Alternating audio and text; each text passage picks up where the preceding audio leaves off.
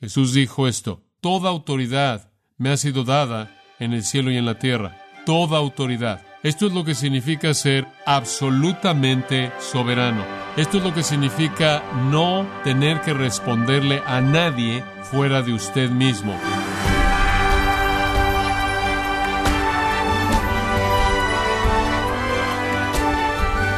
Bienvenido a su programa Gracias a vosotros con el pastor John MacArthur.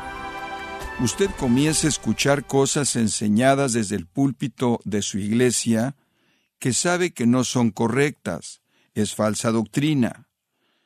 ¿Debe mostrarle al maestro en dónde está equivocado? Es una pregunta. ¿O cuán tolerante debería ser usted? que puede aprender de Jesús y la manera en la que lidió con la falsa doctrina y cómo trató a los falsos maestros. El pastor John MacArthur nos muestra cómo Jesús lidió con los herejes en su serie titulada Cómo hablarle a un hereje en gracia a vosotros. Lucas capítulo 20 versículos 1 al 8. Sucedió un día que enseñando Jesús al pueblo en el templo y anunciando el Evangelio, llegaron los principales sacerdotes y los escribas con los ancianos, y le hablaron diciendo, Dinos, ¿con qué autoridad haces estas cosas? ¿O quién es el que te ha dado esta autoridad? Respondiendo Jesús les dijo, Os haré yo también una pregunta, respondedme. ¿El bautismo de Juan era del cielo o de los hombres? Entonces ellos discutían entre sí, diciendo, Si decimos del cielo, dirá, ¿por qué pues no le creísteis? Y si decimos de los hombres, todo el pueblo nos apedreará, porque están persuadidos de que Juan era profeta. Y respondieron que no sabían de dónde fuese. Entonces Jesús les dijo, Yo tampoco os diré con qué autoridad hago estas cosas. Esta es una conversación triste. Esta es una declaración final por parte de Jesús de que no tiene nada más que decirle a Israel a los líderes. Él ya acabó con ellos. El asunto que trae a la luz esta declaración final trágica por parte de nuestro Señor es el asunto de autoridad. Entendemos la palabra autoridad, entendemos lo que significa estar en autoridad y estar bajo autoridad. Autoridad es una palabra que está llena de significado. Denota permiso, poder, privilegio, gobierno, control, dominio, y nuestro mundo está lleno de ella. La enfrentamos en nuestros hogares, padres y madres, habiendo recibido autoridad sobre los hijos. La enfrentamos en nuestras escuelas. Siempre están aquellos que están en autoridad sobre nosotros. La enfrentamos en todos nuestros lugares de trabajo. La enfrentamos en términos de gobiernos que son responsables de hacer leyes e implementarlas y las implementan con autoridad. Estamos acostumbrados a eso. Todos somos personas que estamos bajo autoridad y en algunos casos tenemos alguna autoridad también. Entonces lo entendemos, sabemos lo que significa tener autoridad, también sabemos lo que significa estar bajo autoridad. A todos nosotros, por un lado, se nos ha dado algo de autoridad y en términos generales, mayor autoridad. Pero cuando hablamos de Jesucristo, la autoridad es una realidad muy diferente. En Mateo 28, 18 Jesús dijo esto, Toda potestad o toda autoridad me ha sido dada en el cielo y en la tierra. Toda autoridad. Esto es lo que significa ser absolutamente soberano. Esto es lo que significa no tener que responderle a nadie fuera de usted mismo. Tener toda autoridad. Jesús habló como uno quien en sí mismo es una autoridad. En el Evangelio de Mateo, capítulo 9, versículos 6 al 8, dice que él tenía autoridad para perdonar pecados. Una autoridad que ellos entendieron que le pertenecía únicamente a uno, y ese uno es Dios. En Mateo capítulo 10, versículo 1, se vuelve aparente que él tenía autoridad sobre todas las fuerzas del infierno, autoridad sobre el poder demoníaco. En Juan capítulo 1, versículo 12, él dijo que tenía autoridad para salvar. Esto es autoridad para dar vida, vida espiritual y salvación. En Juan 5:27 dice que a él se le dio autoridad para juzgar a todos los hombres. En Juan 10:18 él dijo, tengo autoridad para poner mi vida y tengo autoridad para volverla a tomar. Esto quiere decir que él tenía autoridad sobre la muerte y autoridad sobre la vida, expresada de manera maravillosa en Apocalipsis como teniendo las llaves de la muerte y el Hades. En Juan 17.2 nos dice que Él tiene autoridad sobre toda la humanidad. Él no está bajo nadie más que Dios. Y Él está en acuerdo perfecto con Dios como Dios. Él tiene autoridad. Él tiene un tipo de autoridad de lo que no conocemos nada. Él tiene autoridad absoluta unilateral para hacer lo que Él quiere, cuando Él quiere, con quien Él quiere y lo que Él quiere hacer. ¿Cuál fue su mensaje? Bueno, probablemente lo mismo que nos dice en Hechos 1.3. Él estaba hablando de cosas que tienen que ver con el reino de Dios. No tenía que ver con política, no tenía que ver con economía, no tenía que ver con civilidad, no tenía que ver con esas cosas que la gente quería que el Mesías les trajera. Fueron temas del reino. Él probablemente habló del pecado, lo miserable que es, y la necedad de la religión hipócrita, la cual no podía tratar con el pecado. Él probablemente enseñó acerca de juicio, la inevitabilidad del juicio divino y el infierno. Probablemente habló de la justicia, la desesperanza de tratar de alcanzar la justicia por uno mismo. Estoy seguro de que habló de humildad, la necesidad de la bancarrota de espíritu y quebrantamiento y un corazón contrito. Y él habló de amor, el amor compasivo de Dios hacia los pecadores. Y él habló de la posibilidad de paz con Dios y entrar al reino y la vida eterna, la esperanza de gloria. Él probablemente también habló de la necedad de oraciones falsas y repetición vana, y hacer obras religiosas superficiales y ser vistos por los hombres y estar satisfecho con eso en lugar de tener la aprobación de Dios. Él probablemente habló de humildad falsa y soberbia espiritual y quizás habló del costo de seguirlo, negación personal, tomar su cruz. Quizás él habló de persecución, el sufrimiento de uno que se identifica con él. Quizás él habló de la escritura, la palabra de Dios, de honestidad, de perdón, de riquezas verdaderas, de fe, de gracia, misericordia. Todas esas cosas. Todas partes de Evangelizoma y el verbo predicando el Evangelio. Habló de todos los asuntos que tenían que ver con la salvación. Y ellos escucharon. Pero los líderes estaban ahí y no podían aceptarlo. Y simplemente estaban buscando encontrar una manera de atraparlo y hacerlo caer y estaban teniendo dificultad en encontrarlo. Al final del capítulo 19 no tomó mucho tiempo para que hicieran algo porque estaban tan enfurecidos. A la mitad del versículo 1 llegamos al primer punto que quiero que observen este acontecimiento, la confrontación, la confrontación. Llegaron los principales sacerdotes y los escribas con los ancianos. Efistemi es el verbo griego que se traduce llegaron, significa atacar, venir sobre. Es inevitable. No pueden contener su enojo. Y están tratando de refrenarse a sí mismos y lo hacen al formular una pregunta que enmascara su hostilidad real en una especie de caso teológico, pero vienen tras él con venganza. Observe si es tan amable. Son los principales sacerdotes y los escribas con los ancianos. Los principales sacerdotes incluía a los sumos sacerdotes, el que estaba inmediatamente bajo el sumo sacerdote, en cierta manera un capitán de los sacerdotes, de los cuales los sumos sacerdotes eran seleccionados, que tenían responsabilidad de supervisar simplemente todo. Después de ahí habían diferentes órdenes por rango de sacerdotes, sacerdotes que estaban sobre los sacerdotes que cumplían con su servicio de dos semanas ahí por año. Había todo tipo de autoridades y dignatarios. De manera colectiva representaban a los principales sacerdotes. Después los escribas representan a los teólogos. Muchos de ellos eran fariseos, no todos. Ellos eran fariseos, muchos de ellos eran. Y los ancianos eran los que quedaban, incluyendo los principales sacerdotes, estaban constituidos primordialmente de saduceos. Los ancianos serán algunos saduceos, probablemente algunos de los herodianos, algunos de los fariseos, constituían el Sanedrín, el grupo de setenta hombres, que eran el grupo que lideraba los asuntos de religión. Entonces, una delegación viene a él de este grupo colectivo. Y lo que es tan interesante de esto es esto. Estos son grupos divergentes. Los saduceos tenían sus propias ideas, los fariseos tenían ideas muy diversas, los herodianos tenían sus propias ideas muy diversas de nuevo. Todos eran grupos muy diversos que estaban de acuerdo en una cosa. Queremos este hombre muerto. La institución religiosa entera está unificada en este propósito. Todos los grupos divergentes están unidos en común en el deseo de matar a su Mesías. Si eso no le dice usted qué tan lejos estaba de Dios el judaísmo, no sé qué más lo haría. No podían estar de acuerdo en mucho, pero podían estar de acuerdo en esto. Querían a Jesús muerto. Es una buena lección. Todas las religiones falsas tienen sus propias diversidades, pero todas las religiones falsas están de acuerdo en adoptar una postura contraria al Evangelio de Jesucristo. ¿Qué es una religión falsa? Una religión falsa es cualquier religión, sea cual sea el nombre que tenga, que no es coherente con el Evangelio de Jesucristo. Sea Islam, budaísmo, hinduismo o algún tipo de cristianismo aberrante. Todas las religiones falsas están de acuerdo en ser antievangelio.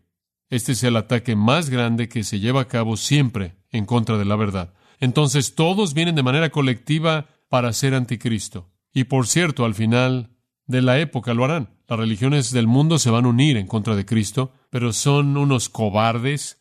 Realmente no saben cómo enfrentar esta situación o quieren revelar la verdad de sus propias mentes y corazones y sus propias convicciones, entonces tratan de atrapar a Jesús, versículo 2. Y le hablaron diciendo, Dinos con qué autoridad haces estas cosas, o quién es el que te ha dado esta autoridad. Ahora, permítame tan solo darle una pequeña nota a pie de página. Vivían en un mundo en donde la autoridad era algo muy prominente.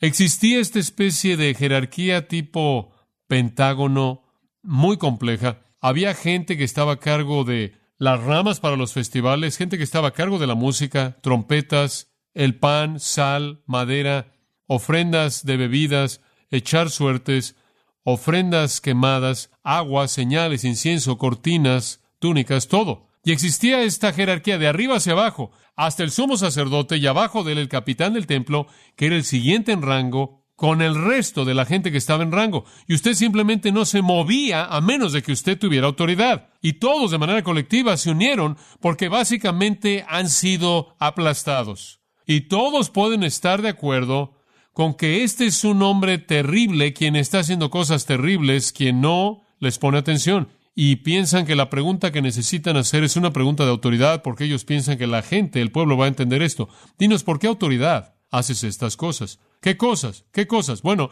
algunos han sugerido enseñanza.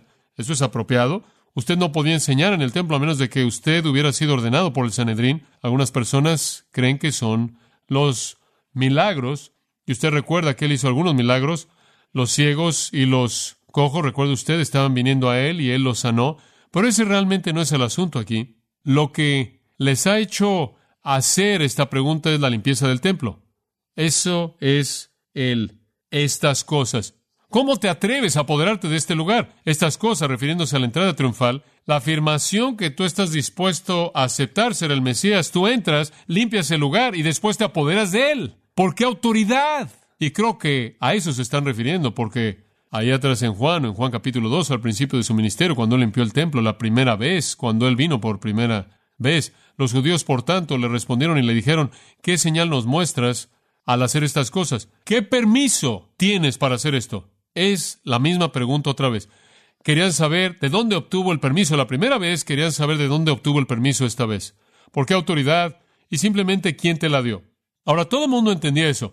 Todo el mundo entendía eso.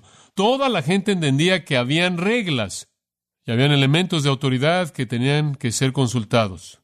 También sabían que Jesús siempre afirmó que tenía su autoridad de parte de Dios. Él siempre dijo eso. Él dijo, hago lo que mi padre me dice que haga, hago lo que mi padre me muestra que haga, hago la voluntad de mi padre. Creo que ellos habrían esperado que él dijera, tengo mi autoridad de Dios. A lo cual ellos podrían haber respondido blasfemo, blasfemo, y lo habrían apedreado. Y entonces hicieron la pregunta. Él era tan indiferente a la autoridad, y sabe una cosa, inclusive una nota a pie de página, inclusive los rabinos no solo tenían una ordenación, sino que era bastante típico para un rabino usar un sombrero para mostrar quién era su mentor, entonces su sombrero identificaba con quién estaba usted relacionado. Quizás Jesús ni siquiera usaba un sombrero. Estaban tan preocupados por la autoridad. Y la respuesta de Jesús los exhibe por lo que realmente son. Vamos de la confrontación a lo que llamamos la contrapregunta, versículo 3. La contrapregunta, respondiendo Jesús, les dijo, Os haré yo también una pregunta, respondedme. Este es estilo rabínico tradicional, los buenos maestros siempre hacen esto, pero este es el estilo rabínico clásico. Usted responde una pregunta con una pregunta para forzar a un alumno a profundizar en el asunto, en el dilema. Jesús no está evadiendo la respuesta, él está desenmascarando su hipocresía. Ellos saben de dónde ha venido esa autoridad. Él lo ha dicho muchas, muchas veces. Ellos saben eso. Simplemente están tratando de que Él lo diga para que puedan acusarlo de blasfemia y lo maten. Pero en lugar de responder a su pregunta, Él exhibe su hipocresía. Supuestamente ellos deben ser los grandes maestros de Israel, supuestamente deben conocer todas las respuestas a todos los temas, supuestamente deben ser los líderes del pueblo, supuestamente deben tener una omnisciencia total acerca de todo asunto teológico espiritual. Entonces Él les dice, permítanme hacerles una pregunta. Por cierto, Jesús hizo esto mucho, mucho. Lo hizo en el capítulo 5, capítulo 6, capítulo 11, lo volverá a hacer en el capítulo 20, en donde Él responde una pregunta con una pregunta. Él dice esto, versículo 4.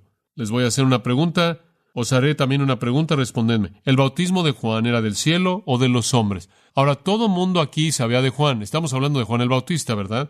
Juan el Bautista es el profeta quien estuvo ahí en el desierto, en el río Jordán, bautizando a la gente, al pueblo, con un bautismo de arrepentimiento, preparándolos para la venida del Mesías. Usted recuerda cómo el libro de Lucas comienza.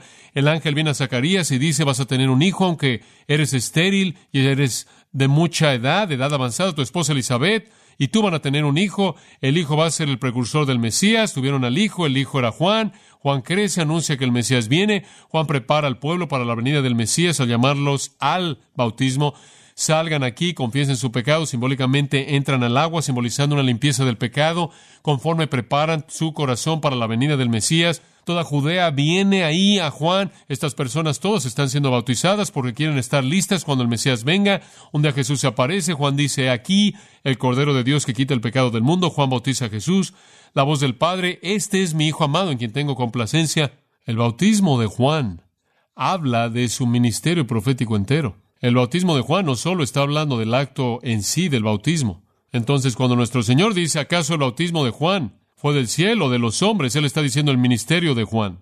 Su llamado al arrepentimiento y un bautismo apropiado para demostrar externamente ese arrepentimiento realmente era un bautismo de prosélitos, era pedirle a un judío que dijera, tienes que tratarte a ti mismo como si fueras un gentil porque este tipo de bautismo era usado cuando los gentiles querían unirse a los judíos en su adoración, debido a que eran gente de afuera, era un rito que tenían que cumplir. Él está diciendo, tienes que tratarte a ti mismo como un judío, como si fueras un gentil de afuera y confesar tu pecado y arrepentirte de tu pecado y atravesar por una demostración ceremonial de esto.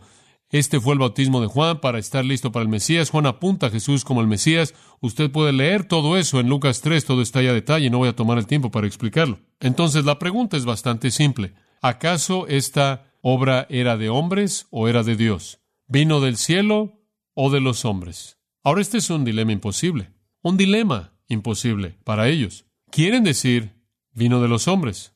Ese es un problema. No quieren decir que vino de Dios. Ellos no creen eso. Odian esa idea. De regreso en Lucas capítulo 7, se registra que ellos adoptan una postura en referencia a Juan el Bautista, cuando todo el pueblo, versículo 29, cuando todo el pueblo y los publicanos oyeron esto, reconocieron la justicia de Dios, habiendo sido bautizados con el bautismo de Juan. Entonces el pueblo salió y pasó por este bautismo diciendo, sí queremos estar listos, sí queremos confesar nuestros pecados y arrepentirnos, queremos estar ahí cuando el Mesías venga a establecer el reino. Pero Lucas 7, 30, los fariseos y los intérpretes de la ley rechazaron el propósito de Dios para sí mismos, no habiendo sido bautizados por Juan. Lo rechazaron. No lo iban a hacer. Eso habría sido una admisión de que estaban afuera del pacto. Eso habría sido admitir que estaban afuera del reino. No eran santos. No había manera en la que iban a aceptar eso. Entonces su respuesta es, Juan no es de Dios, es de los hombres. Entonces Jesús los coloca en una esquina sin salida. ¿Acaso fue el bautismo de Juan del cielo de los hombres? Por cierto, Marcos 11:30, en el relato paralelo, dijo, Jesús entonces dijo, Respondedme simplemente apretando la situación un poco más. Entonces están entre la espada y la pared, en términos proverbiales. O admites que Jesús es el Mesías, o niegas que Juan el Bautista es un profeta de Dios. Usted no puede admitir que Jesús es el Mesías, eso es imposible. Pero más vale que no niegues que Juan es un profeta, porque eso tiene consecuencias serias. ¿Cuáles son? Versículo 5. Entonces ellos discutían entre sí. La palabra significa deliberar.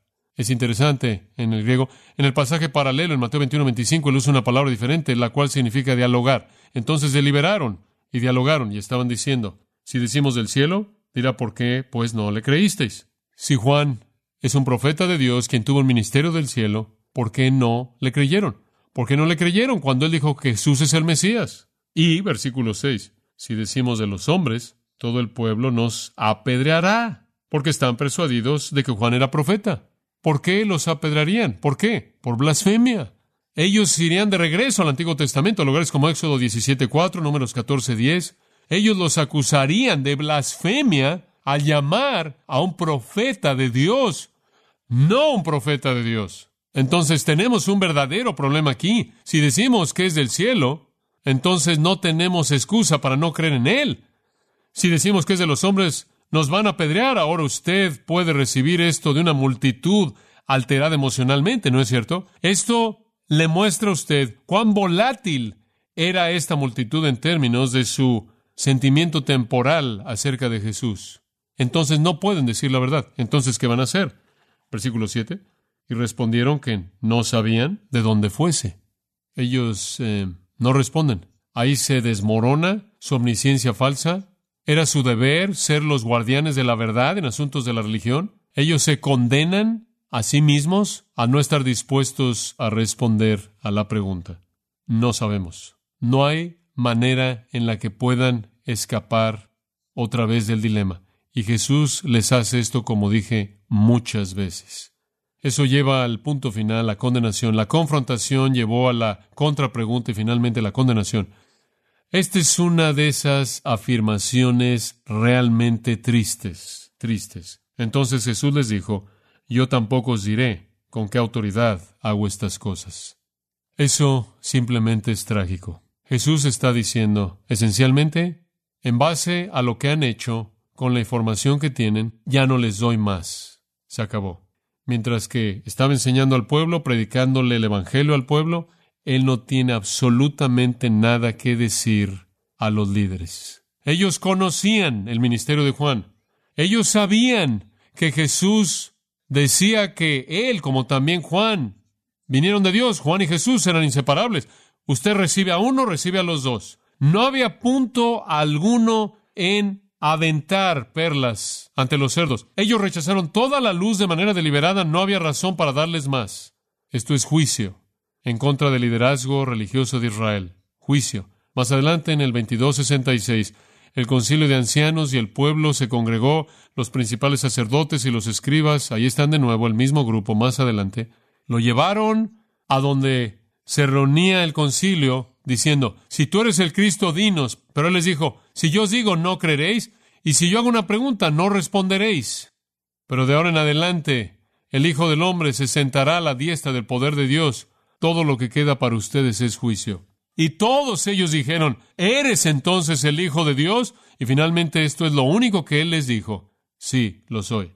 ¿Y cuál fue su respuesta? ¿Qué más testimonio necesitamos? Lo oímos nosotros mismos, de su propia boca. Mátenlo. No sirve de nada decirles algo. Están tan concentrados en su incredulidad. Capítulo 23, versículo 8. Herodes estaba muy contento cuando vio a Jesús. Él había querido verlo por mucho tiempo porque él había estado oyendo de él, esperando ver alguna señal que le hiciera. En el 23.9, él lo cuestionó con cierto tiempo y él no le respondió nada. Herodes pensó que era un hombre bastante importante. Jesús nunca respondió alguna pregunta que él hizo. Nada que decir. Nada que decir. Esto es juicio. Esto es Génesis 6.3. Mi espíritu no contenderá con el hombre para siempre. Hay un fin en la paciencia de Dios. Esto es Nehemías 9:30. Tú fuiste paciente con ellos por muchos años y los amonestaste por tu espíritu mediante tus profetas, sin embargo no te oyeron, por lo tanto los entregaste en mano de los pueblos de la tierra. Llega un momento cuando Dios dice, no tengo nada más que decirte. Isaías lo reitera, Isaías 63:10, se rebelaron, entristecieron a su Espíritu Santo, por lo tanto, Él los entregó para volverse en su enemigo, peleó contra ellos. Jeremías capítulo 11, muy parecido, un par de versículos, versículos 7 y 11. porque yo advertí de manera solemne a vuestros padres en el día que los traje de la tierra de Egipto, inclusive hasta este día, advirtiendo de manera persistente, diciendo, escuchad mi voz, no lo hicieron, versículo 11, por tanto, así ha dicho Jehová, estoy trayendo desastre sobre ellos, del cual no podrán escapar, y aunque clamen a mí, no los escucharé. Usted se acuerda de Lucas 19, versículo 41, cuando él se acercó a la ciudad, él la vio y lloró y dijo, si hubieras conocido en este día inclusive tú las cosas que traen paz, pero ahora han sido escondidas de tus ojos. Para el pueblo todavía se extiende la misericordia, el Evangelio extendido, el mensaje se extiende, y en Pentecostés habrá tres mil que creerán y miles después, pero para los líderes se acabó, se acabó, e inclusive la resurrección, cuando Él resucita de los muertos, no creerán sino que van a inventar una mentira para cubrirla. Hay algunos como el pueblo, el Señor todavía está extendiendo su mano. Hay aquellos, hay algunos como los líderes. La puerta está cerrándose de manera permanente. ¿Cuántas veces puede usted oír el Evangelio y rechazar el Evangelio antes de que el Señor dice, no tengo más que decir? No deje que eso suceda. Asegúrese de que su conocimiento del Cristo que fue crucificado es personal, e íntimo y transforma su vida y no solo es histórico.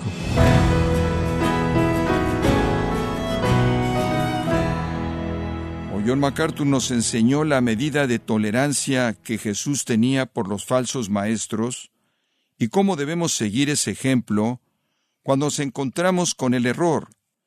Esto es parte de la serie titulada Cómo hablarle a un hereje en gracia a vosotros. Estimado oyente, tenemos disponible el nuevo libro titulado De tal manera amó Dios, escrito por John MacArthur. Este libro le ayuda a profundizar su entendimiento en el tema del amor y puede adquirir su copia De tal manera amó Dios en gracia.org o en su librería cristiana más cercana. También quiero recordarle que puede descargar todos los sermones de esta serie Cómo hablarle a un hereje así como todos aquellos que he escuchado en días, semanas o meses anteriores en gracia.org. Si tiene alguna pregunta o desea conocer más de nuestro ministerio, como son todos los libros del pastor John MacArthur en español o los sermones en CD que también usted puede adquirir, escríbanos y por favor mencione la estación de radio por medio de la cual usted nos escucha en gracia a vosotros. Es importante conocer no solo el país y ciudad de donde usted nos escucha, sino también la radio. Para quienes contactan nuestro ministerio por primera vez, pueden solicitar una copia del mensaje de promoción sin costo alguno, un mensaje por oyente únicamente. Si usted vive en los Estados Unidos o Puerto Rico, escríbanos a Gracia Vosotros, P.O. Box 4000, Panorama City, California 91412 o puede escribirnos a través del siguiente correo electrónico radio arroba En nombre del pastor John MacArthur, de nuestro productor David Torres y del personal, le damos las gracias, invitándole para que nos acompañe en la próxima edición y así juntos continuar desatando la verdad de Dios un versículo a la vez, en gracia a vosotros.